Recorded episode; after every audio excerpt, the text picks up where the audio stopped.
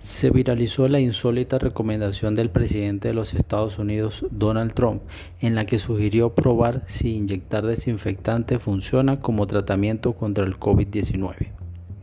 Veo que el desinfectante lo noquea en un minuto. En un minuto. ¿Hay alguna manera de que podamos hacer algo como una inyección o casi una limpieza?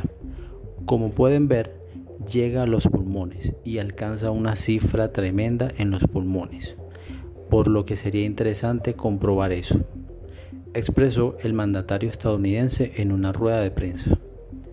La respuesta de especialistas y fabricantes fue inmediata, indicando que bajo ningún concepto los desinfectantes pueden ser inyectados o ingeridos para combatir el coronavirus. Más tarde, al ver la repercusión de sus declaraciones, Trump quiso minimizar sus declaraciones asegurando que hablaba con sarcasmo cuando hizo la sugerencia de una inyección con desinfectante.